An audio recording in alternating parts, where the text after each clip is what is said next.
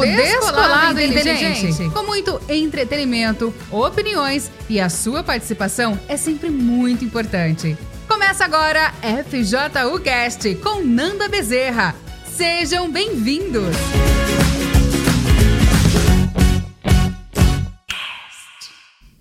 Olá para toda a galera da FJU, já estava com saudade de estar tá aqui no podcast com vocês. Estamos na reta final essa semana, né, para a subida no altar, a nossa fogueira santa, e também ao mesmo tempo o início do jejum de Daniel no domingo que vem. Eu queria dar algumas dicas para vocês com relação a isso, né? Hoje nós vamos ter uma convidada que, como muitos, antes não era filha de Deus e hoje se tornou uma filha de Deus. Uma jovem que estava lá no mundão, lançada no mundão, vivendo tudo o que ela queria, fazendo tudo o que ela queria da vida dela o que você pensasse, o que ela quisesse, o que desse na telha, que é o que geralmente acontece quando a gente se lança no mundo, né? A gente faz o que a gente quer, a gente vai lá e, e tem vontade de fazer uma coisa, faz, não tem, não faz. E quando a gente se torna quer se tornar filho de Deus, uma das coisas que mais vão é, acontecer é você cada vez menos fazer aquilo que você quer. Essa é uma diferença do, dos, entre os filhos de Deus e aqueles que não são filhos de Deus. Porque quando você vive fazendo a, aquilo que você quer, a sua vontade, então provavelmente você não sabe o que é ser um filho de Deus. Porque o filho de Deus, ele abdica da vontade dele para fazer a vontade de Deus. É, é como Paulo dizia, né? Eu me fiz eunuco é você se fazer eunuco. O que, que quer dizer você se fazer eunuco? É você se castrar. É você ter vontades e você ali cortar aquela vontade, você dizer não para aquilo, aquilo que você quer. E na verdade, a gente já falou aqui algumas outras vezes que quando a gente faz isso, parece que Poxa vida, a vontade de Deus é tudo o contrário da nossa vontade. Deus quer cortar o nosso barato, só que não. Eu estava até pensando sobre isso mais cedo. É, de como eu sou feliz de ter lá atrás castrado as minhas vontades para viver dentro da vontade de Deus, porque hoje eu colho os frutos de uma pessoa que vive dentro da vontade de Deus. E esses frutos são muito gostosos. É um, é um fruto muito bom. Quais são esses frutos?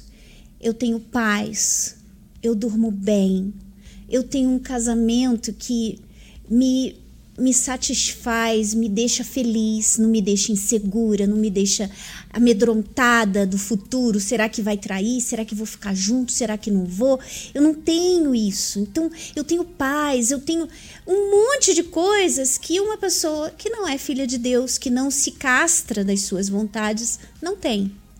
Então, é sobre isso que a gente vai abordar aqui no programa de hoje, para você que quer se tornar um filho de Deus, para você que quer e uma das coisas que hoje, inclusive, eu estava aconselhando uma jovem é que assim, não é fácil, tá? Parece quando você ouve um testemunho, quando a gente traz os testemunhos e eles falam: Olha, eu era assim, mas aí eu cheguei na igreja e eu comecei a mudar, e eu comecei. É, aí eu fui batizada com o Espírito Santo. É, são pulos tão grandes que faz você pensar que a coisa é bem fácil. Só que não é. Só que não. Então, para falar um pouquinho mais sobre isso, nós temos hoje aqui as nossas queridas Juju, que não é Olá. é todinho. Temos a Vanessa Olá, e a nossa convidada, a Thaís. Né, Thaís? Sim. Você fala um pouquinho de como que era a sua vida, Thaís, antes de você se tornar uma filha de Deus. Então, é, na minha infância, os meus pais, eles se Dá para ouvir bem ela, gente? Dá? Então tá bom. na minha infância, os meus pais, eles se separaram muito quando a gente já era bem novinho, meus irmãos e eu. Então, desde então já começou ali, né? Antes disso, né, antes deles se separarem, o meu pai e a minha mãe, eles brigavam muito, né? Tinha muita agressão. Então aquilo machucava muito a gente, né? Então eu já nasci num lar, já vendo a família destruída. Eu, o, o meu olhar para uma família já era um olhar de tristeza, porque eu vi uma, a família como uma coisa ruim. Você tinha quantos anos? Eu tinha uns quatro anos uhum. de idade. Aí, no meus cinco anos de idade, foi quando eles se separaram, né? Que aí foi de mal a pior. Que minha mãe, ela começou a sair, ela começou a beber, ela começou a fazer tanta coisa que ela não fazia antes, né? Uhum. Ela, ela para preencher aquilo, né? Que ela passou aquele sofrimento, aquela dor, ela começou a se jogar no mundo. Então, ela ficava com vários homens, trazia para dentro de casa né? E cada vez a dor ia aumentando, né? Porque já havia se separado, aquilo já machucou a gente. Então, aí só ia piorando a situação, porque aí eu via ela bebendo, eu via ela passando mal, ela com, com caras que não dava nem valor para ela, uhum. né? E aquilo machucava. Então eu fui crescendo, vendo tudo aquilo, né? E ela, e ela meio que virou um espelho para mim. Porque aí eu fui crescendo, fui tendo amizades e fui querendo fazer também as mesmas coisas. Aí eu comecei a beber, comecei a sair tudo aquilo que eu via nela eu fazia, eu ainda fazia pior, né? Uhum. Tanto que ela vinha brigar comigo, eu falava, você já fez, agora é minha vez. E ela já não estava mais fazendo, mas mesmo assim eu falei, você teve o seu momento, agora é o meu, né? Então eu bebia, eu saía, é, eu usava droga, eu fumava maconha, narguile, cigarro, e ficava com homem, ficava com mulher também. Né? Então eu vivia uma vida assim, sem limite. Eu saía o tempo todo, é, eu dormia fora, chegava a dormir fora de casa, né? E tudo aquilo cada Quantos vez anos, aumentava. Mais ou menos, nessa Aí nessa, época? nessa época eu comecei com uns 16 anos. 15 para 16. É, com 15 anos eu já comecei. Mas quando eu fui me afundando cada vez mais naquilo, foi quando eu fiz uns 17 anos, porque aí eu já achava que eu já estava ficando de maior, que eu já podia fazer as coisas, tudo. Então eu me soltei, eu deixei a vida me levar, como diz, né? Então, cada dia mais ia ficando pior, né? Eu ia bebendo mais, aquilo foi me dando crise de ansiedade. Quando eu não fumava ou não bebia, aí eu já ficava ansiosa, aí eu já ficava agoniada, já procurando, querendo sair, querendo fazer alguma coisa. Aí eu, eu tinha crise também de ficar nervosa. E aí eu ficava nervosa, eu queria bater em alguma coisa, aí eu me beliscava, eu ficava estressada, nervosa, eu discutia com a minha mãe eu só não agredia ela porque eu ainda tinha um pouco de consciência e falava, não, se eu bater nela é minha mãe, né? Mas a minha vontade, né? Na minha mente eu já tinha batido nela, mas não no ato, né? Uhum. Mas eu tinha um ódio dela muito grande, né? Até porque ela já tinha começado a ir na igreja também. Então era de mal a pior, cada vez piorava a situação, eu saía mais, né? E, e aquele vazio, né, lá da minha infância, onde tudo começou, cada vez ia ficando maior, né? Um buraco cada vez ia crescendo dentro de mim, né? Porque eu me via como rejeitada, eu tinha complexos, porque na escola eu tinha, passava por muita situação de bullying, né? Que me zoavam tudo. Então aquilo vinha crescendo, cada vez vinha crescendo. E a, e a forma de eu tentar preencher era dessa forma, com as amizades, com a bebida, com a droga, com tudo, tudo que me oferecessem, eu estava ali, pronta para para fazer. E o que que te trouxe para a igreja? O que que me trouxe para a igreja foi a minha irmã, né? Uhum. Ela começou a vir, a minha, a minha mãe ela já estava lutando por mim. Só que como eu tinha uma mágoa muito grande dela, por tudo que aconteceu, então eu não via ela como uma referência, eu via minha irmã. Quando ela começou a ir, eu via ela mudando, eu vi o brilho dela, né? Eu vi que ela estava diferente porque ela olhava diferente, ela, ela falava comigo diferente, ela não brigava mais comigo, ela falava de uma forma que trazia vida, trazia paz. Então eu comecei a olhar para ela. Mas só que antes de eu olhar para ela, eu, eu sofri muito na vida amorosa. Então eu comecei a ler o livro Casamento Blindado. Aí aquilo já foi um começo também, né? Mas aí quando eu vi ela, foi quando eu falei assim: eu quero isso que ela tem. Porque eu já não aguento mais o que eu tô vivendo, tô triste, tô vazia, eu busco, busco e nunca sou feliz, eu vou viver assim, eu nasci para sofrer. Então, quando eu vi que tinha chance, sim, porque ela teve chance, então foi quando eu falei assim: eu quero isso, eu quero essa felicidade que ela tem, que ela tá, que ela tá passando, porque isso é bom. Quando eu falava com ela, era algo bom, ela trazia paz para mim. Então, foi quando ela me, eu se convidei para ir na reunião, falei, Thalita, acho que eu vou nessa reunião aí para ver como que é. E aí foi quando eu fui na reunião. E nessa reunião, tudo já mudou. A minha decisão ali, porque eu nunca tinha ouvido falar do Espírito Santo, eu já tinha ido em outras igrejas, mas eu não sabia o que que era, quem era o Espírito Santo. E nessa reunião, na primeira reunião que eu fui, eu já ouvi falar o que que era. Então, aquilo me trouxe um desejo, porque eu sabia que era isso que ia trazer a paz para dentro de mim, né? Uhum. Quando quando o obreiro ele estava fazendo a reunião, ele falou que o Espírito Santo era o que iria me completar, que ia tirar, sabe, aquele vazio, aquela depressão que eu tinha, tudo de ruim que tinha dentro de mim, porque eu me sentia suja de tudo que eu tinha feito, parecia que eu estava podre por dentro. E aquilo machucava, eu não queria mais aquilo, eu queria saber como eu podia limpar. E aí foi quando ele falou que o Espírito Santo ele iria transformar de dentro para fora. E eu falei, é isso que eu quero. Eu então quero você isso. vê que interessante, né? Ela você falou que você se sentia suja pelas coisas que você tinha feito. Ninguém nunca falou para você, ó, isso aí é sujo, muito pelo contrário. Quando você estava lá no mundo fazendo tudo errado, é, todo mundo fazia, né? No mundo, todo mundo, você via sua própria mãe com outros homens, você via é, as suas amigas, provavelmente, é, tudo ao seu redor era assim, vale tudo, né? Como às vezes tem jovens que estão na força jovem e que não viveram isso e eles ficam assim, ai, eu, eu quero viver isso. Eu quero conhecer. Eu quero conhecer o mundo. É, eu nunca vi assim, eu não consigo, eu não consigo entender, sabe, essa mentalidade. Você quer conhecer uma coisa ruim. Você quer conhecer algo que você ouve os testemunhos, você vê as pessoas falando que é ruim, mas você ainda assim fala que quer conhecer. Eu não consigo entender isso. Não, É, não hoje- faz sentido. E hoje eu ainda conversei com uma pessoa, né? Hoje ela tá bem, graças a Deus, é obreira novamente. Mas ela tava me contando justamente isso: que ela foi levantada obreira aos 15 anos e ficou cinco anos como obreira. E quando ela fez 20, essa questão de, de querer conhecer o mundo, né? Ela nasceu na igreja, cresceu na- dentro da igreja, conheceu a fé quando criança, mas quando ela fez 20 anos, ela começou a ter esse desejo imenso de querer conhecer o mundo. E simplesmente de um dia para o outro, claro que a gente sabe que hoje, né, ela provavelmente não era filha de Deus, estava ali Uhum. Não se enganando, não Deus, né? conhecia Deus, né? E aí ela foi, abandonou tudo e foi para o mundo, ficou cinco anos no mundo, quebrou a cara, enfim, voltou daquele jeito, né? Que a gente sabe que a pessoa volta quando ela se afasta da presença de Deus. Mas o interessante é que a Thaís estava falando, né, Ju, que ela se sentia suja. Quem falou para você que você estava suja? Ninguém. Ninguém fala para você que tá suja.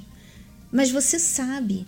É, é, é um instinto nosso que busca o que é correto, né? É a essência do ser humano que busca o que é correto. Então, quando a gente está no errado, lá no fundo, apesar da gente ver todo mundo, parece que tá tudo certo, é tudo errado.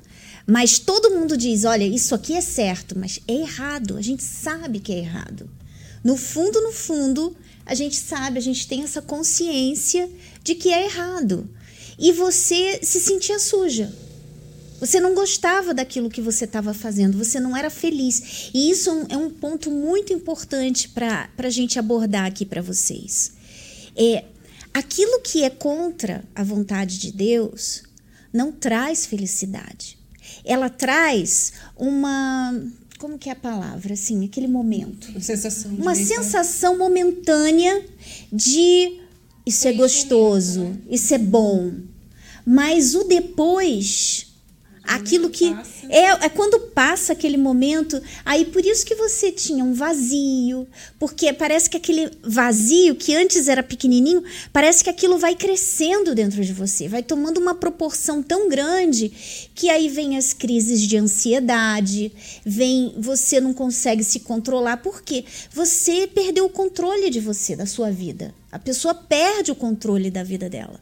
Então, fica como um carro desgovernado, onde não tem ninguém dirigindo. Uma hora vai bater, né? Não tem ninguém controlando aquele carro. Então, uma hora ele vai bater, vai cair da ribanceira, alguma coisa vai acontecer, né? Esse é o ser humano sem o Espírito Santo. ele é desgovernado. Inclusive hoje, para quem assistiu a reunião aqui no templo, o bispo Renato deu um exemplo que até foi muito engraçado e interessante ao mesmo tempo, né? Em que ele estava falando que o ser humano é como um animal indomável, é como aquele, aquele cavalo lá no, no rodeio, né? Quando ele, o, o peão lá, o vaqueiro, sei lá como que é o nome, tem que ficar em cima do cavalo e aquele cavalo dando coice, querendo. Por quê? Porque e, o ser humano não quer se. É, qual é a palavra? Hoje está difícil com as palavras. E não quer se sujeitar à vontade de Deus, que é exatamente isso que eu falei. Ele não quer se submeter. Ele não quer ser submisso a ninguém, ele quer ser assim. E provavelmente era assim que você sentia, Thaís. Você era livre, você fazia o que você queria. Inclusive, gente, deixa eu falar uma coisa. É, quando você tá ali, você é do Força Jovem, né? Que você tem aprendido com a gente, você tá vivendo dentro da palavra, você vê que você se castra pra caramba. O tempo inteiro você ouve, você vai numa reunião, aí é uma facada. Por que, que é uma facada? Por que, que você tem uma facada? É porque é mais uma coisa que está sendo mostrada ali que está errada em você e você tem que se livrar daquilo, você tem que mudar naquilo e é contra a sua vontade. Então, toda vez você tem que ficar se castrando, toda vez. E é cansativo, né, gente? É cansativo. Cansa, porque o tempo inteiro você tem que ficar se vigiando, o tempo inteiro você tem que ficar, meu Deus, eu não podia pensar isso. Ah, eu tô com maus olhos com a fulana. Ah, eu pensei aquilo quando o pastor falou, não gostei. Ai, tá amarrado. O tempo inteiro você tem que ficar se policiando, você tem que ficar é, se castrando. É cansativo? É, é cansativo. Ah, é, até quando que vai ser cansativo? É, desculpa. Aí vai ser até, até a gente ir para junto é, dele. É o preço né, que a é, gente paga. É o tempo inteiro. É o tempo sabe? todo. Até hoje eu me castro, eu tenho que me vigiar, eu tenho que cortar. Muitas vezes eu tô lá na reunião e pá, toma facada também. E pronto, vamos lá, vamos lutar, vamos. Puxa, tem que, eu tenho que mudar nisso, eu tenho que ser diferente. Até hoje eu tenho o Espírito Santo. Então, é constante, é uma coisa que não vai acabar e é a gente ficar ali no sapatinho, como dizem, né? Você tem que ficar no sapatinho. Não pode desviar nem para direita nem para esquerda. Você tem que ir, ó, retinho, na linha. Tem que ficar na linha. É cansativo. Então, o que, que acontece? Muitos, quando deixam a, abandonam a fé, resolvem abandonar a fé, resolvem, ah, sabe de uma coisa, eu vou, eu vou para o mundo, eu vou fazer o que eu quero. Sabe quando você, quando essas pessoas elas saem, o que que você acha que ela vai sentir? O que, que você acha, Juliana? Ela vai sentir uma falsa sensação de liberdade. É liberdade. Né? Ai, que delícia. Ela vai, vai começar né? a falar para todo mundo que delícia isso é, aqui. É... Pô, é muito bom, gente, vocês são os idiotas. Elas é. vão falar. Engraçado que muitas das vezes eu tava ali na festa, no meio de todo mundo, e eu falava, o que, que eu tô fazendo aqui? Uhum. O que, que eu tô fazendo nesse lugar? Não me leva a nada. Eu vou chegar em casa vazia, triste, por um momento desse. Pois então é. já teve muitas vezes de eu parar ali mesmo, um monte de bebida, fumando, usando maconha com um monte de gente e eu pensar nisso. Mas eu continuar. Uhum. Porque eu não sabia para onde ir. Pois é. é e, e, por exemplo, e quem sabe para onde ir, né? Quem um dia já esteve aqui, semelhante a você se sente da mesma forma e sabendo da Mas verdade. No começo. É, não, não no, começo. começo. No começo, quando abandona, tudo é gostoso. Porque assim, é assim, tô livre. Não tenho mais que ficar me policiando, não tenho que me observar, eu não tenho que fazer nada. Não tenho que dar satisfação para ninguém. Pra ni... eu vou onde eu quero, não é que você na igreja tenha que dar satisfação, mas, assim... mas, é que assim, é, a, o próprio Deus, você tem uma consciência Sim, de Deus do que a gente em faz. que você tem que ficar ali, você fica como se você se sentisse o tempo inteiro Deus está ali te olhando e você está assim, ai meu Deus, olha, é, você está o tempo inteiro dando satisfação para Ele, pra Deus, né? Mas quando você já não liga mais para Deus, você, você fala assim, ah, não quero mais saber. O que que acontece? Você chuta o pau você chuta o pau da barraca, né? Você vai para lá e você faz o que você quiser, você não quer mais saber de Deus, você não quer saber se Deus está gostando, se não está, você quer saber de fazer a sua vontade. E naquele momento ali, eu digo para vocês, vai ser muito prazeroso. Eu já sei. Eu sei. Porque eu tô cansada de ver isso. Pessoas que saem e depois falam assim: ah, você é uma boboca. Olha só, vocês são uns bobos, vocês são uns tolos. Ficam aí dentro, dentro do, do, dessa casinha, fica tudo se, polici se ah, eu nem lembro a palavra que usa. Hoje, meu, eu com as palavras hoje tô terrível. fica dentro de uma bolha, fica. É, você fica aí. Né? Negando né? sua, sua juventude. É, você não tá vivendo o mundo. Você não tá vivendo o mundo. Não tá curtindo. Não tá curtindo o mundo. Mas como eu falei é lá no comecinho, que hoje eu tava fazendo uma análise, e eu vi que eu curto demais. Eu curto muito eu curto a minha vida, eu curto ganhar almas, eu curto meu marido, eu curto dormir bem, eu curto não, não ter vazio dentro de mim. Eu curto pra caramba, né? A gente curte muito.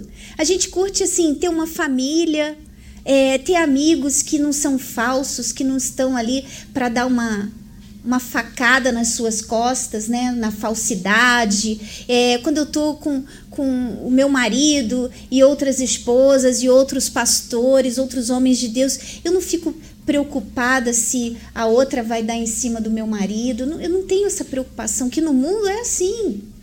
Então, pensa só, eu tô querendo levar vocês a pensarem, a pensar.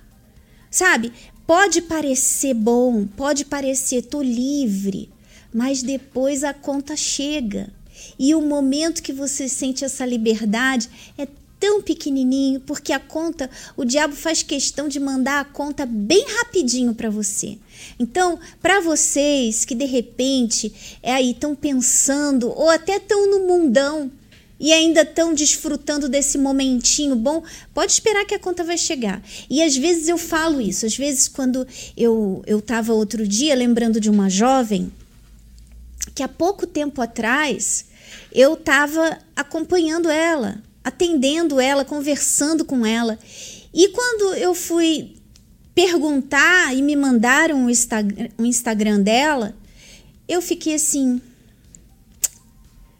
que triste sabe? Assim, ela chutou o pau legal, tá naquele momento de que tô curtindo, mas quando eu olhei para aquilo, eu falei assim, e eu até falei, acho que foi para Juliana até. Eu falei assim, daqui a pouco ela tá de volta. Daqui a pouco ela tá de volta, porque a conta vai chegar. A conta vai chegar, o vazio vai chegar, é, tudo que o diabo é, tem preparado, porque ela tá na mão do diabo. Então, tudo que ele tem lá armado para ela, vai chegar o momento que ele vai puxar o tapete. E ele sempre puxa. Ele vai puxar o tapete e a gente vai estar tá aqui para te ajudar, minha querida. Essa é a verdade. Então, Thaís, você nunca tinha vindo para a igreja, não é esse caso, né? De uma jovem que saiu. Meus pais, eles até iam, mas uhum. não na Universal, uhum. né? Depois que minha mãe começou a ir na Universal, meu irmão, minha irmã, Aí, mas no começo, naquele comecinho, quando a gente era na nossa infância, eles iam em outra igreja, né? Que aparentemente eles pareciam até ser uma família feliz, né? Mas dentro de casa só a gente sabia mesmo como uhum. que era. E engraçado a senhora falar em relação assim do jovem que ele vai curtir e ele acha que tá tudo bem.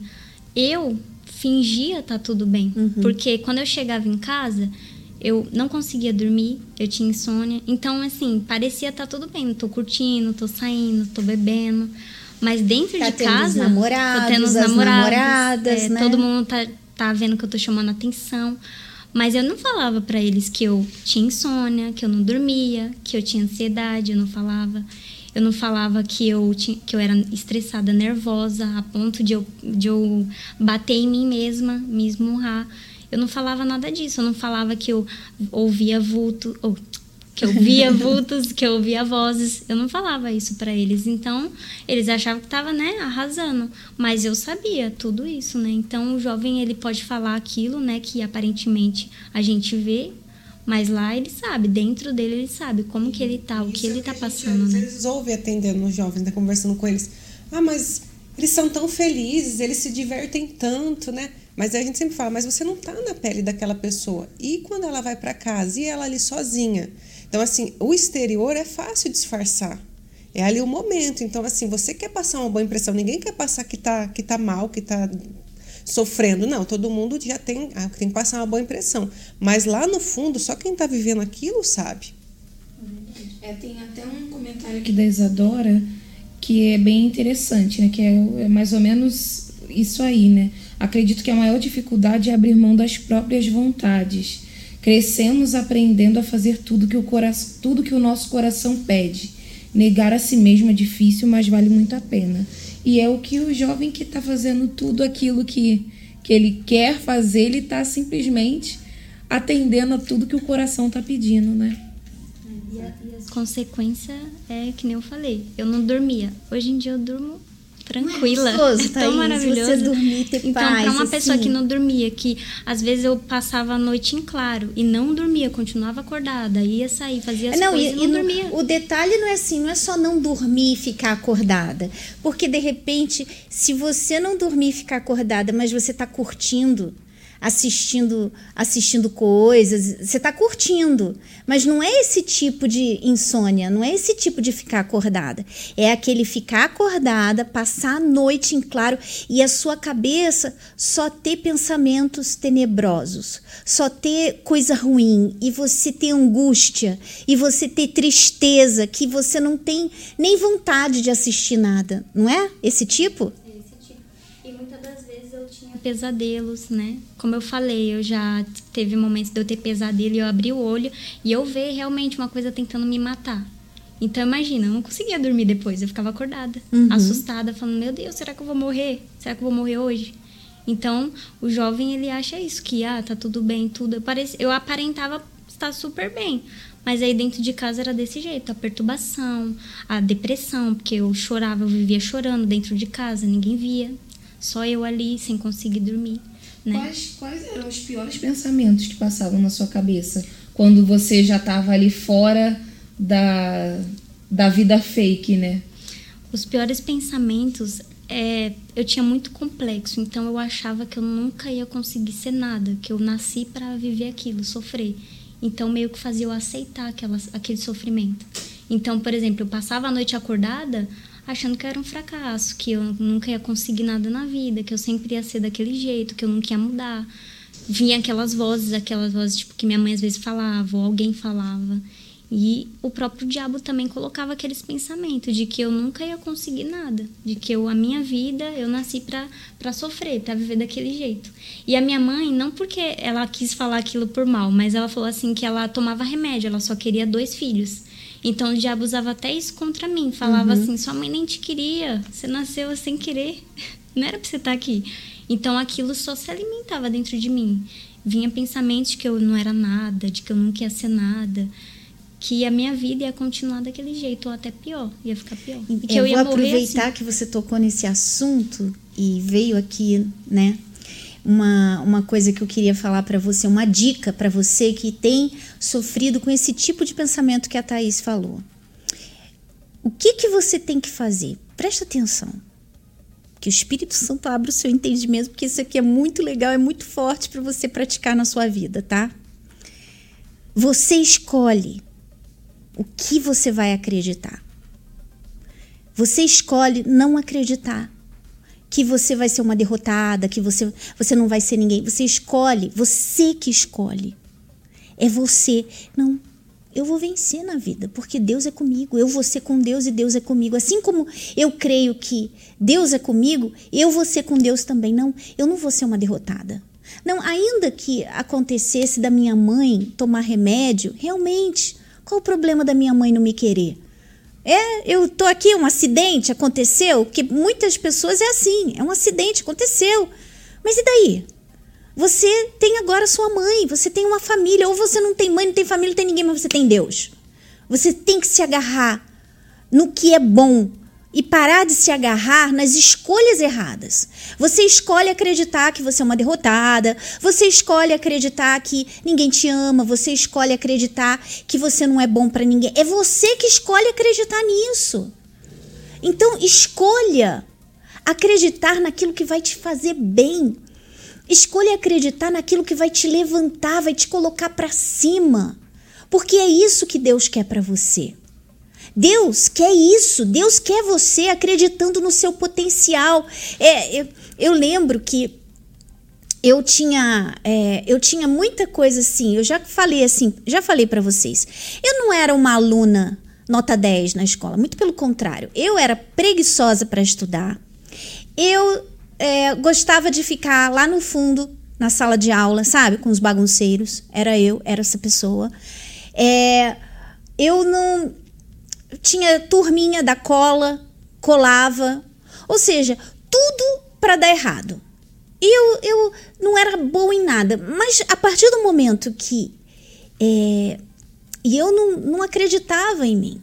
Mas a partir do momento que eu conheci essa fé e eu comecei a colocar em prática, é, eu às vezes eu olho assim e eu fico assim, meu Deus, como o Senhor é maravilhoso, como o Senhor é misericordioso. Porque uma burrinha escreveu livros, uma burrinha é, ajuda os jovens, ajuda as pessoas. Então, é, é o que você escolhe acreditar. Porque, na verdade, eu comecei a acreditar que eu não era aquela burrinha que eu pensava que eu era. Eu não era. Porque, na verdade, quem ia me capacitar era Deus. E a cada coisa, cada tarefa, cada é, desafio que ele me dá, eu sei que não sou eu que tenho a capacidade de desenvolver as tarefas ou de pegar aquele desafio e fazer a coisa andar. É ele que vai me dar o que eu preciso. Então é, é isso que você tem que escolher. Escolha acreditar. Sabe esses pensamentos que você tem aí, como a Thaís, de madrugada, que você não vai conseguir, que você não é boa o suficiente. Comece a acreditar em você pelo fato de que Deus está do seu lado. Aí você fala assim: ai, Nanda, mas será que Deus está do meu lado? Deixa eu te falar uma coisa. Se você está com Ele, Ele está com você. Esse é o ponto crucial. O problema é que muitos é quando você não quer estar tá com ele. Você não quer estar tá com ele. Aí você fala assim: é, mas eu quero, mas eu não sinto. Não, não, inter, não interessa se você sente vontade. Porque outro dia é, uma menina falou comigo assim: Nanda, eu quero Deus. Sabe, eu quero estar tá com Deus, eu quero estar tá ali, mas eu não tenho vontade. Por exemplo, eu estou aqui hoje, mas eu não estava com vontade de estar aqui. Eu, eu falei para ela, e daí? O que importa é que você está aqui. Se você tinha vontade ou não tinha vontade, não é um fator importante. O fator importante é que a sua falta de vontade não te impediu de estar aqui. A sua falta de vontade não te impediu de estar assistindo esse podcast. Porque você podia estar assistindo uma série, você podia estar assistindo outras coisas, mas você está aqui. Você está aqui ouvindo, de repente, ouvindo coisas que você não queria nem ouvir. Então você precisa escolher direito. Escolhe o certo, escolhe o que é bom para você. Para de escolher o que é ruim. E aí entra até um desafio, né? Porque às vezes eles colocam tanta força em fazer a própria vontade que só coloca eles em situação de furada. Por que, que não escolhe, né? Não decide agora, né? Colocar força naquilo que é contra a sua vontade. Porque geralmente aquilo que nos contraria é aquilo que nos faz bem. Por exemplo, vou dar um exemplo que provavelmente não é da faixa etária de todos que estão nos assistindo. Quando a gente caía e se machucava lá atrás, não era minha vontade, por exemplo, receber um metiolate no machucado que ia arder pra caramba. Nunca foi a minha vontade. Sempre gostava daquele da pomadinha que aliviava o mercúrio, e tal. né, que uma não coisa arde. que não ardia. Mas quando minha mãe passava o metiolate, era certo de que no outro dia tá tudo bem. E aí era uma coisa que era contra a minha vontade. E às vezes, né, isso é um exemplo assim, simples, falando de machucado e tal. Mas e na sua vida? Né? E aí nas suas nas, nas situações que você vive, você coloca tanta força em ouvir o seu coração, coloca tanta força em fazer aquilo que você quer por que, que você não tenta agora colocar força naquilo que te contraria, naquilo que te traz disciplina, naquilo que vai fazer com que você tenha uma atitude diferente? Como essa menina falou, já não queria estar aqui, mas estou. O importante é que ela veio, que ela estava aqui e com certeza ela não saiu daqui mal, saiu daqui bem. E é esse o, o, o saldo de quem decide fazer coisas que contrariam a sua vontade. No final, isso te faz bem. E sabe o que é interessante? Que ela estava. Uma a principal coisa que ela começou a conversar comigo, ela já estava chorando. E ela já estava falando assim: Eu quero Deus, mas eu não tenho vontade de Deus. Eu quero Deus, eu, eu sei, a minha mente me diz que eu, que eu tenho que querer, mas na verdade eu não quero. E o interessante é que ela falou assim para mim: Olha, dona Nanda, para eu chegar aqui hoje, ela falou: ela, Eu trabalho num escritório, então eu tenho que ter roupa social. E eu tava com esse sapato, ela tava com um sapato bem alto. E ela falou: E tava uma chuva, tinha dado caído um toró tinha caído um toró daqueles. E ela falou que trouxe um chinelo na. Eu achei tão interessante isso. Ela trouxe um chinelo na bolsa porque ela saiu ali na estação do Braz.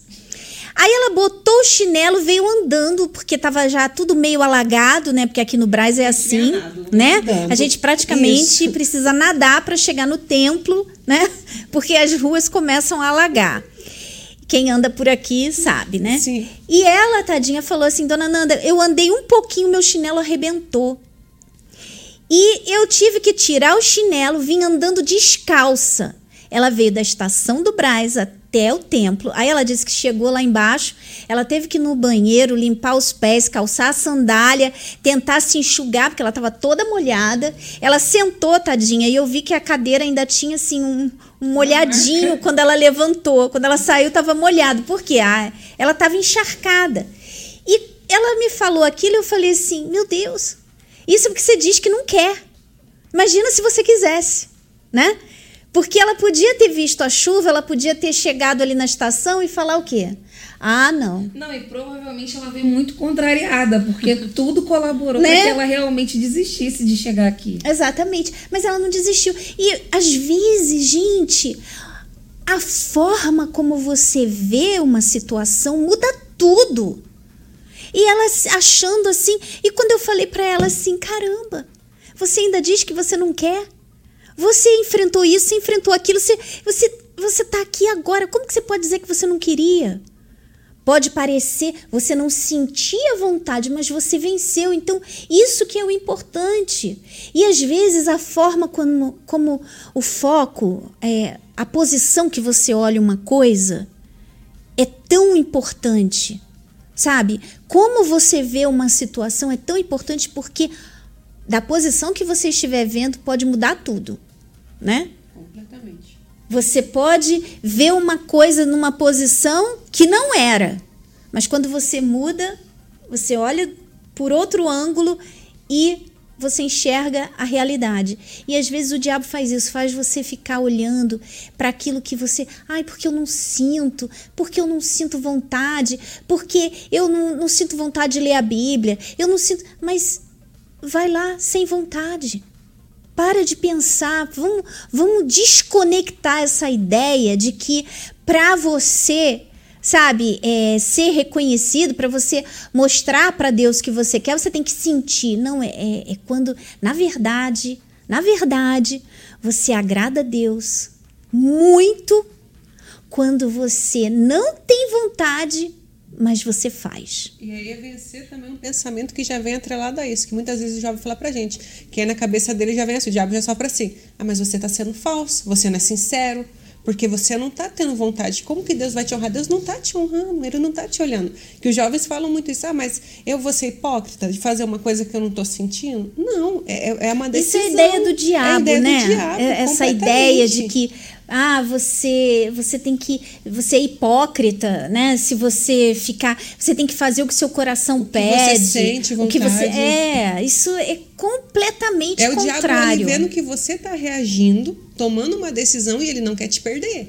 Então ele vai usar as armas que ele tem. Peraí, onde que eu vou pegar esse jovem agora? Onde que eu vou pegar essa pessoa agora? Ah, é nisso. Então vou jogar isso aqui. Vamos ver se ela cai. Pois é. Aí, vamos voltar aqui para Thaís, né? Thaís, você tinha esse vazio, você tinha tudo isso e você chegou na igreja é.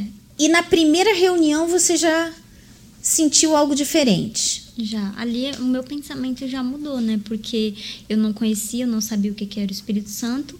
Então ali eu já falei, não, agora eu sei o que, que é, do que, que eu preciso, né? Aí foi quando de ali em diante tudo mudou. Mas foi fácil, né? Foi rapidinho, assim. Não. Foi bem fácil você mudar, você abandonar as amizades, foi fácil você é, deixar os namorados, foi fácil você deixar as drogas que você usava, foi fácil parar de sair à noite com os amigos e ir pra balada. Foi tudo muito fácil, né? Não. Então fala aí. Isso aí é historinha só. É, porque todo mundo difícil. pensa, né? Porque o que eu mais ouço assim, ah, dona Nanda, é muito difícil. Meu bem, quer mole? Senta no pudim. É o único jeito. Foi muito difícil mesmo. Ali foi minha decisão, mas foi onde começou a minha luta contra a minha carne, né? Porque eu tinha um relacionamento que eu tinha há muito tempo já com essa pessoa, então, tipo, foi difícil eu deixar de lado. Foi difícil deixar as amizades. Peraí, você tinha um relacionamento de quanto tempo? Um, um rapaz, um homem, uma É, menina? foi um rapaz. Ai, um rapaz. uns, foi um- uns quatro anos. Quatro cinco. anos num relacionamento com ele. Mais ou menos. Você, tempo. tipo, morava junto? Não, não morava Não. junto. Mas Era- tinha era aquele- sexo, aquela- fazia tudo. Era aquele amor assim. Aquele amor de jovem, de adolescente que. Não sei, já não lembro mais. Pega, mas não Explica se aí, apega. vai. É Explica tipo, aí. pega, mas não se apega. Ah, só pega, que se mas apegou. apega. Ah. Né? Quatro anos, Quatro né? Como anos. que vai pegar e não... Isso aí já não Porque é foi, bem... foi tipo de uma amizade, né, digamos. Começou numa amizade e aí depois que eu comecei a ter um relacionamento com ele.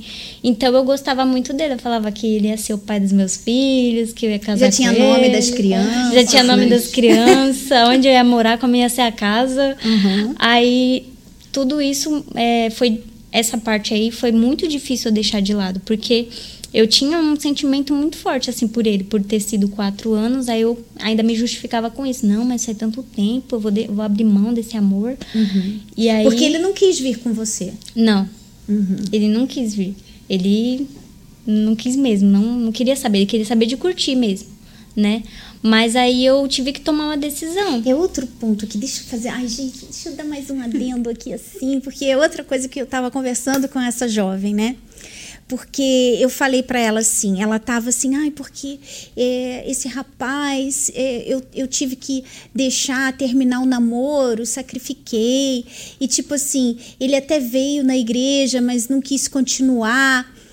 E já tinha até saído com outra pessoa, né? E ela encasquetada com esse relacionamento. E eu falei para ela assim: "Puxa vida". Aí ela queria, né, saber se deveria ficar lutando por ele ainda. E eu lembrei de mim, sabe? Porque eu também passei por isso. Você conhece meu testemunho, eu namorava um rapaz, né, que não ia nem na igreja. Não queria saber de Deus, não queria saber de nada. Mas chegou um dia que eu dei um ultimato nele. Eu falei para ele: olha, a gente está indo por caminhos diferentes. Você está indo para um lado, eu estou indo para o outro. A gente não vai conseguir ficar junto porque é, você não aceita o meu Deus. Então, como que eu vou ficar com uma pessoa que não aceita aquele que é primeiro na minha vida? Não ia ter como. Só que quando eu dei o ultimato nele, é, hoje eu vejo assim, puxa vida, é, que como Deus fez as coisas, porque ele rapidinho foi para a igreja. Rapidinho ele começou a mudar, rapidinho ele começou a buscar. O que que isso mostrou para mim? Ele me valorizou. Ele me valorizou, ele falou assim: "Não, eu vou, eu vou buscar". E claro, eu queria isso. Que pelo menos por mim, porque depois eu sabia que ele ia ter que ter essa transição para Deus. E se não tivesse a transição, se fosse só por mim o tempo inteiro, ia chegar um momento que ele não ia aguentar. Mas ele foi e Deus achou espaço, ou seja, ele me valorizou. E muitas de vocês ficam querendo lutar por um rapaz que nem te valoriza, que nem nem vir na igreja com você, ele quer nem falar assim, não, olha, se você, eu quero ficar com você, então eu vou sacrificar, eu vou estar indo para a igreja, eu quero estar no mesmo no mesmo caminho que você, eu quero, eu quero então o seu Deus também, porque eu te amo. Isso que é amor de verdade, Júnior, lindo, meu amor. Não sei nem se ele está assistindo, né? Mas assim, isso faz eu ficar assim até mais Puxa vida, que, que gostoso de você saber que aquela pessoa te valorizou, né? É, e E... e... Não, é. E, e, por exemplo, é quando a gente fala de amor, às vezes a, a, as pessoas pensam muito no coração. E a pessoa, para tomar uma decisão como essa, ela tem que pensar, usar a razão, né? Porque não é só simplesmente, ah, eu vou buscar a Deus por causa de uma pessoa, né? Ela e... tem que estar tá decidida a fazer aquilo ali. Porque a princípio é realmente pela pessoa, mas às vezes a vontade dela não é fazer aquilo ali. E eu acredito que, por exemplo, o primeiro passo de buscar por uma pessoa fez com que depois o bispo entendesse que ele precisava daquele Deus e aí o foco mudou. Exatamente. E você sabe, esqueci o que eu ia falar. Peraí. De não fazer a sua vontade? É, claro, é verdade. Eu não tinha vontade de fazer isso. Eu queria continuar o relacionamento, né? Eu queria. Eu ficava assim na minha cabeça, ah, não, depois ele muda. Até que eu ouvi uma mensagem, e por isso que é tão importante você estar tá sempre ouvindo a palavra, né? Eu ouvi uma mensagem do bispo que ele fala assim: minha filha. Parecia que ele estava falando para mim, sabe? Ele falou assim: é, você pensa, você está aí num relacionamento e você pensa que depois de casado essa pessoa vai mudar. Ele não vai mudar. É muito mais fácil ele tirar você da fé do que ele ir para a fé. E depois de casado, então.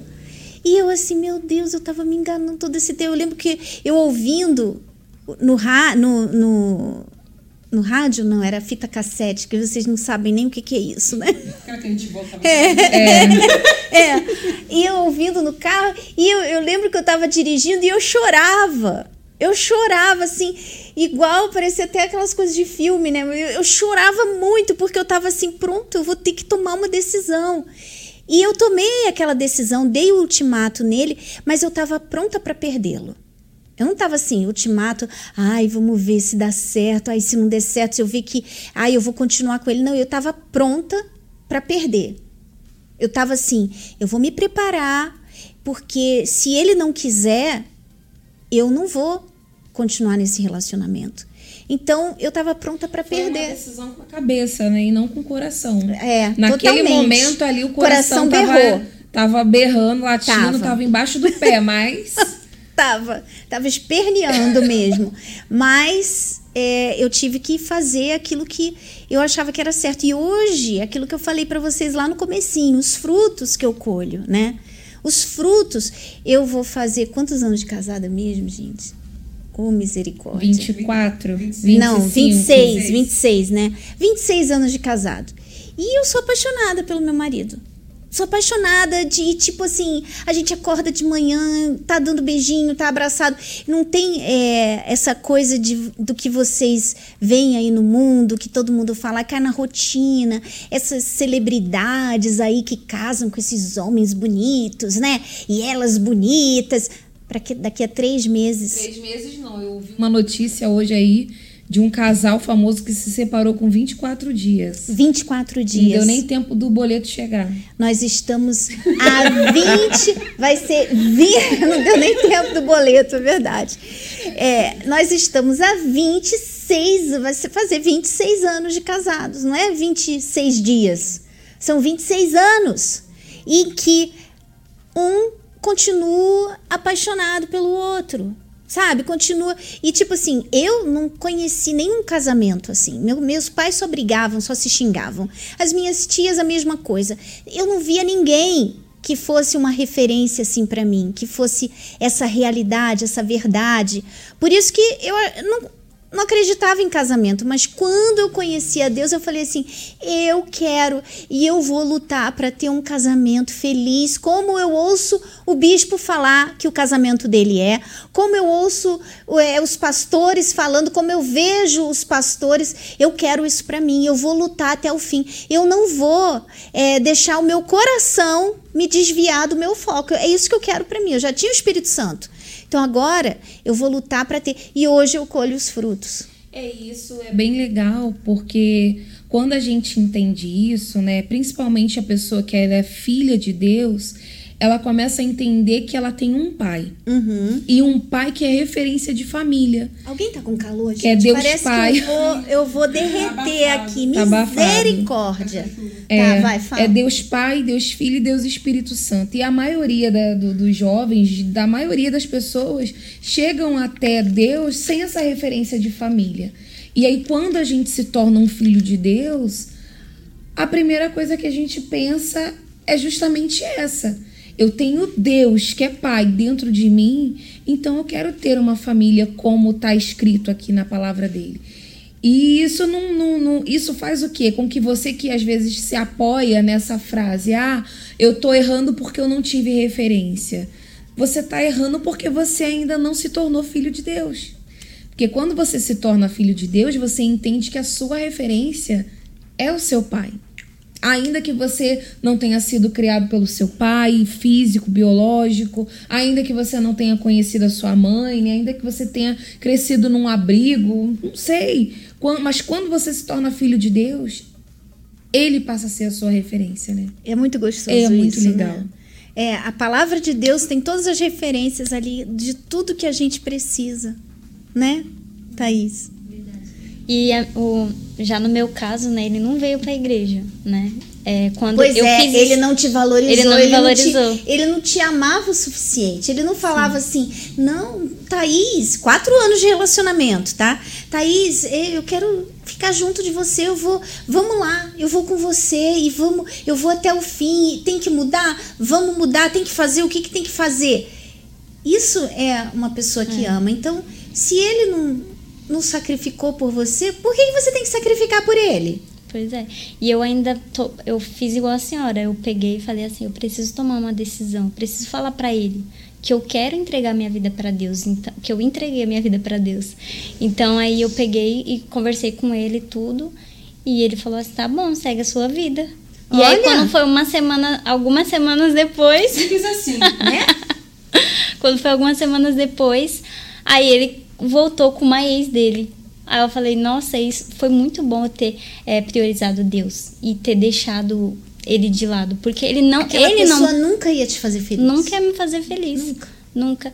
E me fez valorizar mais até o meu relacionamento com Deus, porque eu poderia ter falado assim, não, eu fico com ele, mas vou pra igreja. Mas não, porque veio ainda esses pensamentos. Uhum. Mas eu falei, não, se ele não aceitar o meu Deus, então ele também não pode vir, não pode continuar comigo. Então ali eu tomei essa decisão que machucou muito. Eu imagino, Muito. quatro anos, né? Nossa, nesse foi difícil. Pega, mas demais. não se apega que se apegou, né? Foi muito difícil. Nossa, aí eu ainda fiquei algumas semanas assim lutando, pedindo pra Deus me dar força, porque eu ficava pensando, eu ainda pensava nele. E aí, ficava querendo ir lá nas redes sociais dele? Sim. E Aí, ia? aí eu peguei e desinstalei meu Facebook por um tempo assim. E ficava pensando E ficava nele, o que que, ele tá pensando. fazendo agora?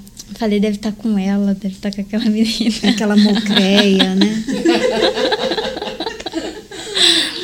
Aí eu, mas aí eu fui pedindo força pra Deus. Falei, meu Deus, eu não quero. Eu tomei a decisão certa, então eu não quero continuar pensando no meu passado. E parava? Me, me fala aí, porque hoje eu atendi uma jovem e tava, ela tava falando disso, que ela não consegue parar de pensar nele. O que, que você fez pra parar de pensar no Carcamano? É, tudo, tudo depende da gente, é a nossa decisão. É quando você fala assim, não, eu não quero mais, Uhum. porque isso tá me fazendo mal. Então eu falei assim, chega, pra que, que eu vou viver ainda do meu passado? Eu já vi que ele não me valorizou, porque Mas ele você falava chega e o pensamento ia embora? Ou é- você tinha que ficar lutando tinha que ainda? ficar lutando. E aí, aos poucos, assim, foi saindo, porque eu já não Você foi resistindo, Eu fui resistindo. Então, resistindo. eu, eu, eu poderia até vir na minha cabeça, ele, mas pra mim não fazia diferença mais nenhuma. Porque eu sabia, eu tava certa do que eu queria, né? E de Uhum. que eu falava assim, pra que eu vou alimentar algo que não tá me fazendo bem, né? Que, não, que nem me valoriza, uma pessoa que não tá nem aí pra mim. Porque Uhum. se ele ficou com uma menina depois de uma se- umas semanas, então ele não tava nem aí pra mim, nem gostava de mim. Né? Aqueles quatro anos pra ele não foi nada. Não foi nem sacrificar por você. Não foi. Poxa, o que que nem é, né? aceitou um convite E na igreja? né? O que, que é? Não pode nem ir. Nem Nenhum, isso. Nem isso. Por favor, né? Aí eu fui lutando com isso, mas aí hoje em dia se eu falar nele assim pra mim é normal. Mas antigamente, né, era mais difícil, mas eu fui me tornando mais forte, pedindo para Deus, né, para que eu não venha me deixar levar por aquele sentimento Uhum. ou, ou ficar falando, ah, eu fiz a escolha errada. Não. Você, na verdade, Thaís, você resistiu, né? Por isso que a palavra de Deus nos ensina resistir ao diabo e o que, Ju? E ele fugirá de vós. É, parecia até que você tinha esquecido. Não, Você quis fazer Não, um drama, né? Você quis, fazer Um drama. você quis criar um suspense, assim. Exatamente. Resistir ao diabo e ele fugirá de, vo fugirá de vós. O que, que é essa resistência? É, vem o pensamento, ai, tá amarrado. Aí vem de novo, não, não vou pensar. Aí vem a vontade, ai, o que será que ele tá fazendo? Não, não, não vou pensar nisso. É, ai, vou olhar, vou olhar o Facebook. Não, vou desinstalar o Facebook. Ai, vou desinstalar o Instagram, vou desinstalar tudo. Ai, vou bloquear ele no, no, no, no, no WhatsApp. Não quero saber. Vem alguém falar, não, não quero saber. E você tá lá e você começa a pensar e vem, vem ele na cabeça e você, não, eu não vou pensar nele, vou pensar em outra coisa. Ou seja, é resistência. É, é dureza, é resistência. Resistência é uma coisa que, gente, é difícil. Você tá ali resistindo, você tá fazendo força, você tem que, sabe? É difícil. Mas fala, resistir ao diabo. Você resiste, vai chegar um momento, sabe? Você que tem tido pensamentos, você que tem tido, é, não consegue esquecer uma pessoa, ou você não consegue esquecer de alguma coisa que o diabo está sempre trazendo na sua mente, resiste. Resiste a ele, resiste ao diabo. Que ele vai, vai chegar um momento que ele vai cansar. Ele vai ver, é, não tem jeito sabe? E é como você falou, você nem percebeu, aos poucos você foi resistindo, resistindo, resistindo. No começo é sempre mais difícil. Aí vai chegar uma hora que você já vai pegar o fio da meada, você já vai mais rápido mudar de canal e vai chegar uma hora que você vai ver, e às vezes você nem percebe que o diabo fugiu de você, né? E, e depois que fugiu, pra mim se tornou algo assim. Não, não tava mais. Porque eu também é, entendi que eu tinha que ocupar aquele espaço dentro de mim com a coisa certa. Então, quando vinha o pensamento de, de pensar nele, né, aí eu já repreendi e falava: não, vou pensar nas coisas de Deus, eu vou pensar em Deus. Eu quero Deus, então eu vou focar nele. Então eu substituía por algo que é certo, que ia me fazer bem e que me valoriza, né? então tudo começou a mudar. Aí foi o relacionamento, a bebida eu já deixei de lado bem no começo, assim, que já não, não tava mais aguentando, tava me fazendo mal para minha saúde também, porque eu tava é, fraca, não conseguia comer mais, eu só bebia. Então aquilo eu já descartei logo de primeira, Mas porque foi fácil, né? não, não foi fácil. Porque quando eu Inclusive, falo assim, não, porque a bebida foi a primeira, eu descartei Não, logo. e pra fazer Quem mal pra ouve? saúde, assim, tu É tava porque no nível pinguça. não. É, nível pinguça. Eu bebia tudo, tudo que me dava eu bebia. Eu não tinha limites, assim. Eu nem sabia o que que era, me dava ali, eu bebia. Nem E sabia a quem era a pessoa. Que mais que você E a, maconha foi uma das coisas mais difíceis que eu tive que largar, foi a maconha, porque eu tava num nível extremo. Eu fumava de manhã, de tarde, à noite, todo dia, toda hora. E ainda chegou uma, uma amiga minha, amiga, ela ainda falou assim, eu falei pra ela, amiga, eu não vou mais fumar maconha, eu, eu entreguei a minha vida pra Deus, eu quero mudar, então chega, não vou mais, não vou mais fazer isso. Ela falou assim, não, mas amiga, a pessoa não muda de um dia pra noite. Deus sabe que é difícil. Amiga, Deus sabe, né? Essa frase aí é Amiga. complicada. Então, se hoje você fumar, não é pecado, porque você tá mudando, Você ainda tá você tá tentando. começando a mudar, aí você tá depois tentando. no finalzinho, Deus sabe. Deus Confia. sabe, confia.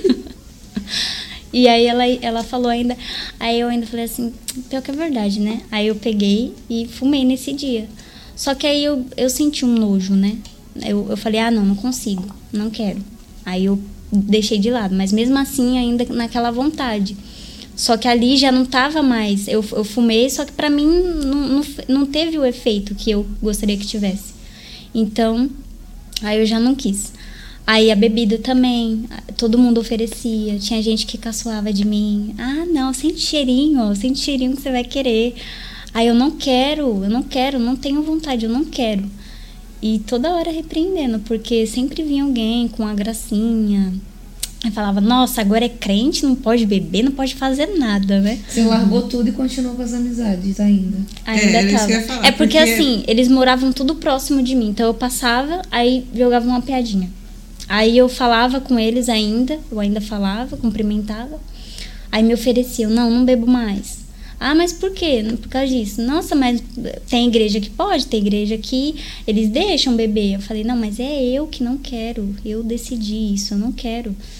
E aí foi aquela resistência. E aí eu, foi no momento que eu comecei a me afastar. Porque eu tava vendo que estavam vindo muito pra cima de mim, né? E aí foi uma das partes também. A parte mais difícil foi as Abandonar amizades. as amizades. Foi. As amizades. Porque eu era muito apegada às minhas amizades. Eu dormia na casa das minhas amigas.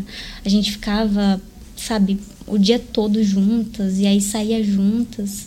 Então era um apego muito grande que eu tinha, né? Elas até. Algumas até falou assim: Nossa, mas você mudou, você tá chata agora. Você tá toda careta. Você não vai ficar igual aquelas pessoas que vêm assim na casa e ficam convidando, não, né? É. Aí- Inclusive, eu queria convidar. Essa oportunidade. Eu falei, poxa, eu ia convidar, mas você falou isso. Que eu vou chamar agora? Mas foi muito difícil, porque é, eu, eu, eu era muito próxima, né? Eu era mais próxima, porque como na minha casa era, eu não era tão apegada à minha mãe por conta do que tinha acontecido, eu ainda ficava muito enfurecida com ela. Então eu deixava, eu me aproximava mais, chegava mais para perto das minhas amizades. Então era sempre na casa delas, sempre junto delas fazia tudo junta e saía junto e ia, nossa, todo lugar a gente estava junto. Então foi difícil para mim, né? Quando eu falei para ela, eu ainda sentei com a minha amiga, minha melhor amiga na época. Falei assim, olha, eu entreguei minha vida para Deus e as coisas vão mudar. Eu não quero que a nossa amizade mude. Ainda falei isso. Mas é, o que eu faço agora vai ser diferente do que você gosta de fazer, né? Você ainda sai, você ainda bebe. É, não vai ser mais isso que eu quero. Então, é, eu já não vou estar mais junto. Aí ela falou assim: Ah, tudo bem, fico feliz por você, mas ela falou desse jeito. Fico feliz por você, mas então tá bom. Só, tipo, agiu como se. Eu pensei que ela ia ficar tão feliz. Eu criei uma expectativa. Nossa, ela vai ficar tão feliz porque eu vou mudar. Mas ela não ficou. aí foi quando eu tomei essa decisão. E aí ela ainda falava comigo, tudo. Só que aí ela viu que eu tava mudando, né? Ela viu que eu já não tava mais junto. Que Não ela tem- vinha falar assunto de homem. É, não tem como. Então eu não queria. Então ela meio que falava assim: Nossa, mas a gente começa a conversar, você fica calada, você não fala, o que que tá acontecendo? Falei: Esse assunto que você tá falando não me convém mais. Eu Uhum. não quero mais falar sobre isso porque eu não vivo mais isso. Aí ela ficava nervosa. ainda É por isso que não dá certo, Não dá certo. mais a gente tentar forçar e continuar com as amizades, porque os interesses são outros, o assunto, é aquilo que para eles que eles querem, você não vai compartilhar das mesmas alegrias ou tristezas, né? Nem isso, não dá para compartilhar. Então, por isso que não dá para ter, né? Eu, também tinha amigas assim de, de anos e que simplesmente acabou. É, e elas mesmo foram se afastando porque elas viram que eu tava mudando. Só que elas não se afastaram no sentido bom, né? Elas se afastaram com raiva mesmo, ficaram com raiva. Mas é, foi aquela, foi a minha decisão, né? Eu também senti muita falta porque, né? Ela, ela ainda postava, tinha algumas amigas que ainda postava foto comigo, eu bêbada. Ai, amiga, que saudade desse tempo. Aí eu comentava, falava assim, olha, desse tempo eu não sinto falta, mas da sua amizade sempre vai ser muito especial pra mim. Falava isso tudo. Só que mesmo assim, né, ela ainda insistia, ficava com raiva, tudo. Então foi difícil, porque ao mesmo tempo eu não queria deixar ela triste, né? Então ainda tem aquele sentimento que você ainda fica dando o braço a torcer para aquele sentimento. Então, eu foi uma luta muito grande, né, para eu deixar esse sentimento de ah, meu, eu vou deixar a minha amiga E, assim. e, e, Thaís, luta atrás de luta, né? Porque deixar um relacionamento de quatro anos, uma luta. Deixar a bebida, outra luta. Deixar as drogas, outra luta. Deixar as amizades, outra luta, né?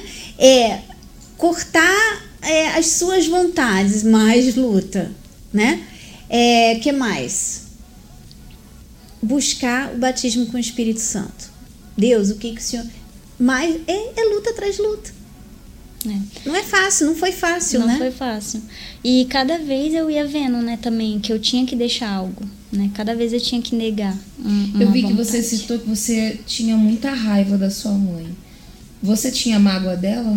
Eu tinha mágoa dela. Então, com certeza, você teve que deixar a mágoa. Eu teve né? que deixar. É, É. foi Perdão. bom ter falado isso. foi. é, ela foi a primeira pessoa que eu cheguei e eu ia deixar por último. Porque aquilo foi a, primeira coisa que eu falei: eu tenho que fazer isso.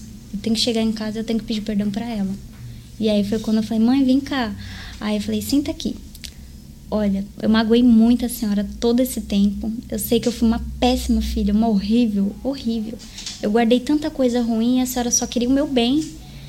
Aí eu pedi perdão pra ela, chorei pra caramba, comecei a chorar, me perdoa, eu fui uma péssima filha. Eu ajoelhei até de frente pra ela, abracei ela, falei, me perdoa, mãe, por tudo. Que alegria da sua Nossa, mãe, né? ela ficou tão feliz. Calma, filha, e chorou junto comigo. Calma, filha, você nunca me fez mal. Aquilo fez eu chorar mais ainda. Eu falei, como não?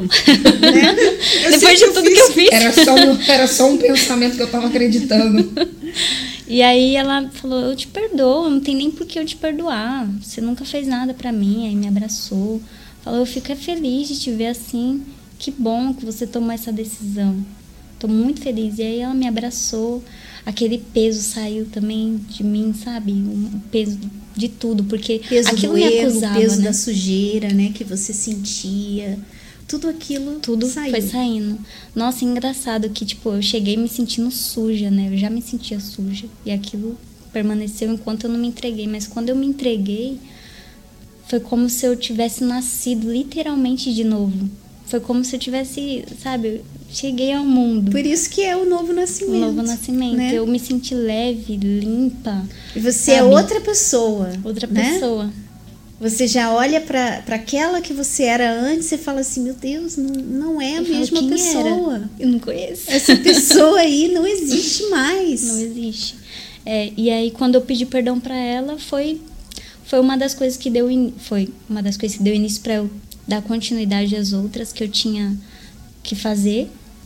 E aí foi onde tudo começou a mudar. Depois que eu fui deixando tudo, aí cada vez eu me entregava mais, né? Sempre vinha, né? O que eu mais sofri foi com as dúvidas, né? Porque é, Ainda vem- teve essa luta, né? ainda teve essa luta. As dúvidas. É, porque eu já tinha deixado tudo, mas ainda vinham as dúvidas. Você não merece, né? Você. Olha o que, que você já fez. E o que, que você fez para vencer as dúvidas? O que, que eu fiz foi amarrar o tempo todo. Resistindo hora, elas. Resistindo. Tinha hora que eu falava, meu Deus do céu, quantas vezes eu vou ter que falar? Aí eu falava com o diabo dentro da minha casa. Eu falava, ó, escuta aqui. Ou você me deixa em paz, ou eu vou te queimar aqui até, até eu cansar. E eu não vou cansar. Eu sei que eu não vou cansar, porque Deus é comigo. Então era o tempo todo essa luta diária, eu repreendendo. E eu sempre pedia ajuda para as obreiras lá na igreja, pro obreiro. Pedia minha ajuda, porque eu não sabia lidar direito, né? Aí eles me orientavam, falavam o que, que eu tinha que fazer. E aí eu fui resistindo. Eu acho que isso é um passo super importante também, sabe, gente? Você pedir ajuda. Você não está conseguindo lidar com a situação, pede ajuda. Vai, igual você fez, você vai no obreiro, vai, vai na esposa do pastor, no pastor, seja quem for, uma pessoa que, que possa te ajudar. E às vezes é aquilo que eu falei, a pessoa vai fazer você olhar uma coisa por um outro ângulo que antes você não via e que vai mudar tudo na sua cabeça, né? É, e eles esclareciam muita coisa, porque às vezes eu ficava assim, com aquela perturbação, assim, eu falava, o que que eu faço, meu Deus? Aí eu mandava mensagem, faz isso e isso, Thaís. Eu falava, poxa, era isso que eu tinha que fazer. Aí dava certo. Então toda vez eu, eu ainda falava pra obreira, eu te encho o saco, obreira, pelo amor de Deus, me perdoa, porque toda hora eu mandava mensagem pra ela, pedindo ajuda, pedindo orientação, e ela sempre me ajudando, tendo maior paciência comigo. Mas foi aquilo que foi fazendo eu engatinhar, eu andar e começar a seguir, né? E aí foi quando eu comecei a entender, né, como eu deveria agir para receber o Espírito Santo, né? O que que eu deveria fazer, que era é, deixar os resistir aos pensamentos de dúvida, né, deixar de lado, né, porque voltava muitos pensamentos, tentava voltar pensamentos de, de dúvida que eu já tinha deixado. Então na hora que eu buscava, vinha aqueles pensamentos. Aí chegava no final da reunião, e aí, Thaís, foi? Não foi. Aí eu falava, não, mas eu não vou desistir, eu quero. E aí de novo. Aí aconteceu umas três vezes que eu que eu falei assim, chega, eu não posso mais deixar dar espaço para o diabo. Porque eu deixava, né? Eu, eu dava aquela deixava ele dar aquele, aquele espaço e entrar no meu pensamento e, e atrapalhar aquele momento, uhum. né? Então eu fui resistindo, resistindo, e aí eu buscava, e aí eu falava: "Não, se Deus, Deus me perdoou, Deus já me fez ser uma nova criatura, agora só tem espaço para ele aqui, então não tem dúvida, não tem nada que vai me impedir". Então eu buscava, eu fazia propósito, eu ia para a igreja todos os dias. E engraçado que, tipo, eu ia para a reunião do congresso, aí eu fazia propósito para buscar, para receber o Espírito Santo, terça, quarta. Todo dia eu ia para buscar o Espírito Santo. Para mim não era, não tinha reunião diferente. Uhum. Não, hoje é para buscar era o Espírito só Santo. o Espírito Santo. Só o Espírito Santo. Então eu foquei naquilo. Eu falei, é isso que eu quero. Então eu tenho que receber. Se Deus falou que se eu buscar de todo o meu coração, eu vou ter, então eu vou buscar de todo o meu coração. E o diabo tentava te distrair, com certeza, fazer você mudar o seu foco, ele tentava de todos os jeitos. Eu lembro que comigo era muito assim, o diabo assim, ah, você, Deus não te quer. E eu, eu lembro que um dia eu falei assim pro diabo, diabo, ainda que Deus não me queira, eu não vou desistir dele. Eu quero ele. Ainda que ele não me queira, como que Deus não vai me querer, né? Mas o diabo falava tanto que eu lembro que eu, eu falei assim: ainda que ele não me queira, eu não vou desistir de Deus. Eu não vou desistir.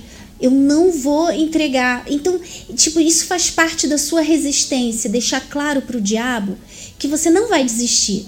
Às vezes você fala assim, ai, é porque eu tenho medo de abandonar a fé. Para com isso, medo de abandonar a fé, por quê? Se você coloca na sua cabeça, eu não vou abandonar, Pronto, acabou. Eu sou com Deus e eu vou até o fim. Eu não vou desistir, eu vou morrer lutando. Mas eu desistir eu não vou. Pronto. É tudo que você precisa para espantar esse medo que faz você pensar que você pode desistir, que ai que medo, eu tenho medo de abandonar a fé, eu tenho medo de cair, eu tenho medo disso, medo de... Sabe o que? ainda que eu caia, eu posso escorregar, eu posso tropeçar, eu posso dar de cara no chão, mas eu não vou desistir. Pronto, é isso que você precisa. É isso que, que a gente precisa. É deixar claro para você e para o diabo, porque Deus já sabe. Mas você tem que às vezes falar para você também ouvir, sabe? Eu não vou desistir, eu vou ficar até o fim.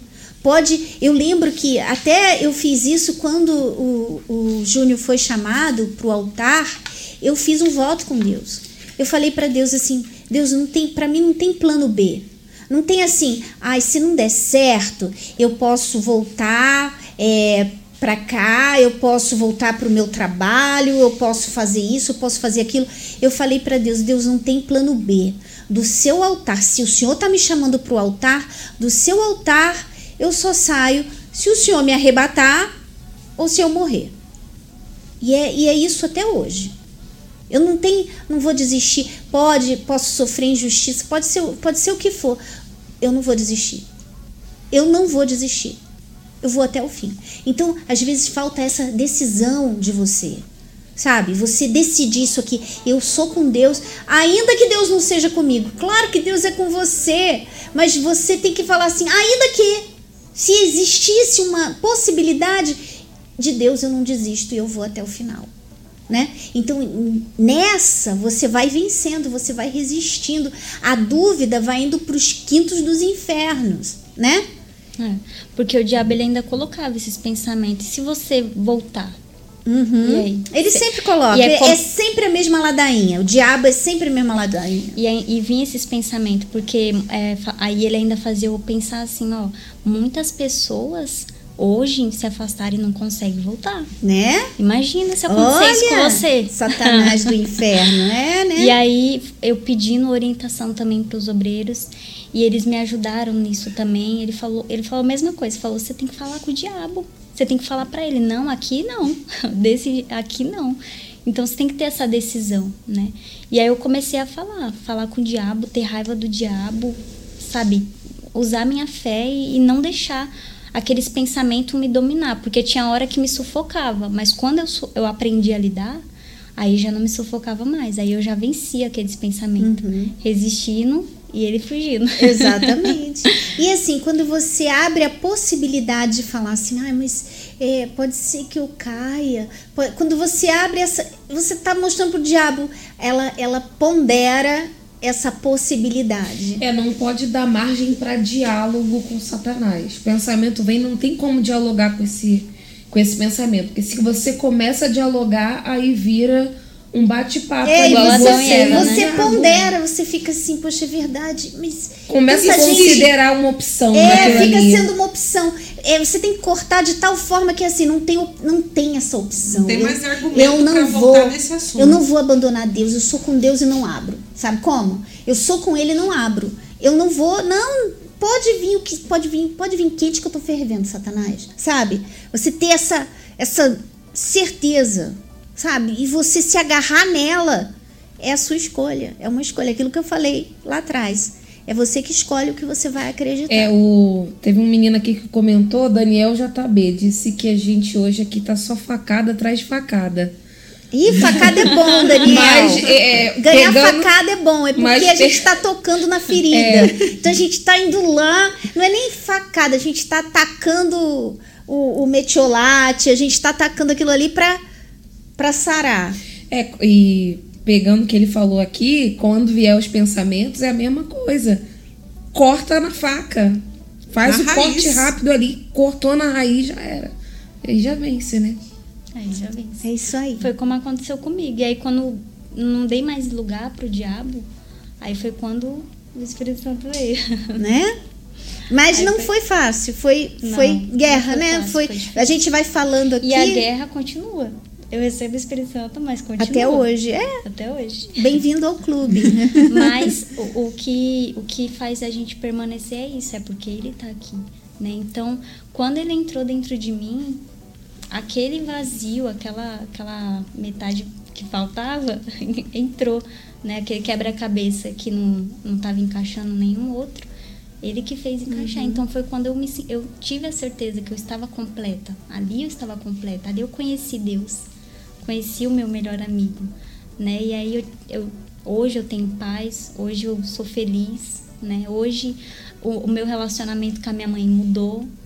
Eu durmo uhum. e pego no sono logo, né? então tudo mudou, né? Dentro de mim e por fora também, né? Dentro foi onde mais começou a mudar, que foi os complexos que eu tinha, né? Que eu me achava incapaz, que eu achava que eu não ia conseguir nada, eu nunca ia ser nada. É, você escolhe, o complexo é uma escolha de pensamentos que a pessoa tem. Então você o inferioridade, você acredita que você é, é, menos que os outros, que os outros são sempre melhores do que você. É a escolha que você faz. Você escolheu eu, acreditar. Eu pego uma flecha e fico soltando ela em mim mesmo. É, exatamente. Você escolhe acreditar naquilo ali. Então, quando você conhece a Deus, você assim, meu Deus, eu não preciso acreditar nisso, eu não preciso disso, né? Então tudo muda e é isso que você precisa entender. Faz, faz toda a diferença as escolhas, aquilo que você escolhe acreditar. Você precisa trabalhar nisso para que você venha a, a, a seguir nessa caminhada da fé. Faz parte. A luta faz parte, gente. A resistência é guerra, é difícil, não é fácil. Caminhar com Deus não é fácil, mas tem o seu lado que é muito bom, como você falou, hoje você dorme, você se dá bem com a sua mãe, hoje você tem paz, né? Você não tem mais aquele vazio, você não tem crise de ansiedade, não tem mais nada disso. Nada. Né? Mas não quer dizer que não tenha lutas. Tem as lutas, tem as continua lutas, tendo, continua. a gente, todos nós temos, né? Sim. Só que hoje é diferente. Hoje eu não luto sozinha. Né? Exatamente. Eu tava com a força do meu braço. Agora é. eu luto com o Você braço que é muito forte. É muito forte, né? Muito. E não te abandona. E não me abandona. Bom, olha, olha a hora. 10 21 gente. A gente já falou aqui pelos cotovelos. Ju, lê aí algum comentário. Tem algum comentário legal para ler antes da gente ir e dar o tchau, tchau pro pessoal? Deixa eu abrir aqui. Ih, você não estava acompanhando. Então, quero convidar, Sim, antes gente. da Ju, quero convidar antes que eu esqueça, nesse jejum de Daniel, quero convidar vocês a assistirem. No Univer vai ser lançado todos os capítulos da série Reis. Assistam, gente, porque essa série tá demais. Tá, tem, tem muita coisa para você desenvolver. E a série agora vai terminar essa temporada amanhã. Não sei se vocês estão acompanhando, mas os episódios de quinta e de sexta-feira tava assim demais, Sim. sabe? A pessoa chorando, não chorei por fora não, mas por dentro eu tava esperneando. É. Tava assim, facada, facada, muito dolorido e muita coisa que Deus fala ali através é uma pregação, é você lendo a Bíblia, assistindo uma novela, gente. Olha isso. Você lê a Bíblia assistindo uma novela, você aprende assistindo uma novela. Então, durante esse jejum, vai lá no Univer Vídeo, assista desde o comecinho e assista saboreando. Sabe como? Assiste devagar e deixa o Espírito Santo falar com você, porque tem muita coisa para a gente aprender ali. Essa temporada vai acabar amanhã e vai voltar só, acho que ano que vem. Acho não, com certeza. Ano que vem vai voltar a temporada 6, que também, ó, muito boa que vai estar, tá bom? Então fica aí a dica no Univer Vídeo, vai ter. Já estou trazendo aqui de primeira mão, né? Porque nem anunciaram ainda, eu já estou anunciando aqui. Que vai ter lá no Univer. Eu espero que tenha. Me falaram que ia ter, então vamos lá. Ju, tem comentário? Não, tem um comentário aqui da Luciana que é muito legal. Ela disse assim: Eu cresci sem referências, mas quando me tornei filha de Deus, ganhei todas as melhores referências do meu pai. Hoje eu vou ser a referência que não tive em casa. Exatamente. A gente vai começando a, a ser essa referência, a viver a Bíblia na nossa vida e, consequentemente, nos tornamos referências. Bom, a gente vai ficando por aqui hoje, gente. Semana que vem a gente está de volta aqui no podcast. Então, um grande abraço para todos vocês. Se, essa, se esse podcast te ajudou, então você com certeza deve enviar o link para os seus amigos, pessoas que você sabe que iriam se beneficiar com essa, com essa mensagem que a gente trouxe aqui hoje tá bom? Um grande abraço para todos vocês e até a semana que vem. Tchau, tchau. Tchau.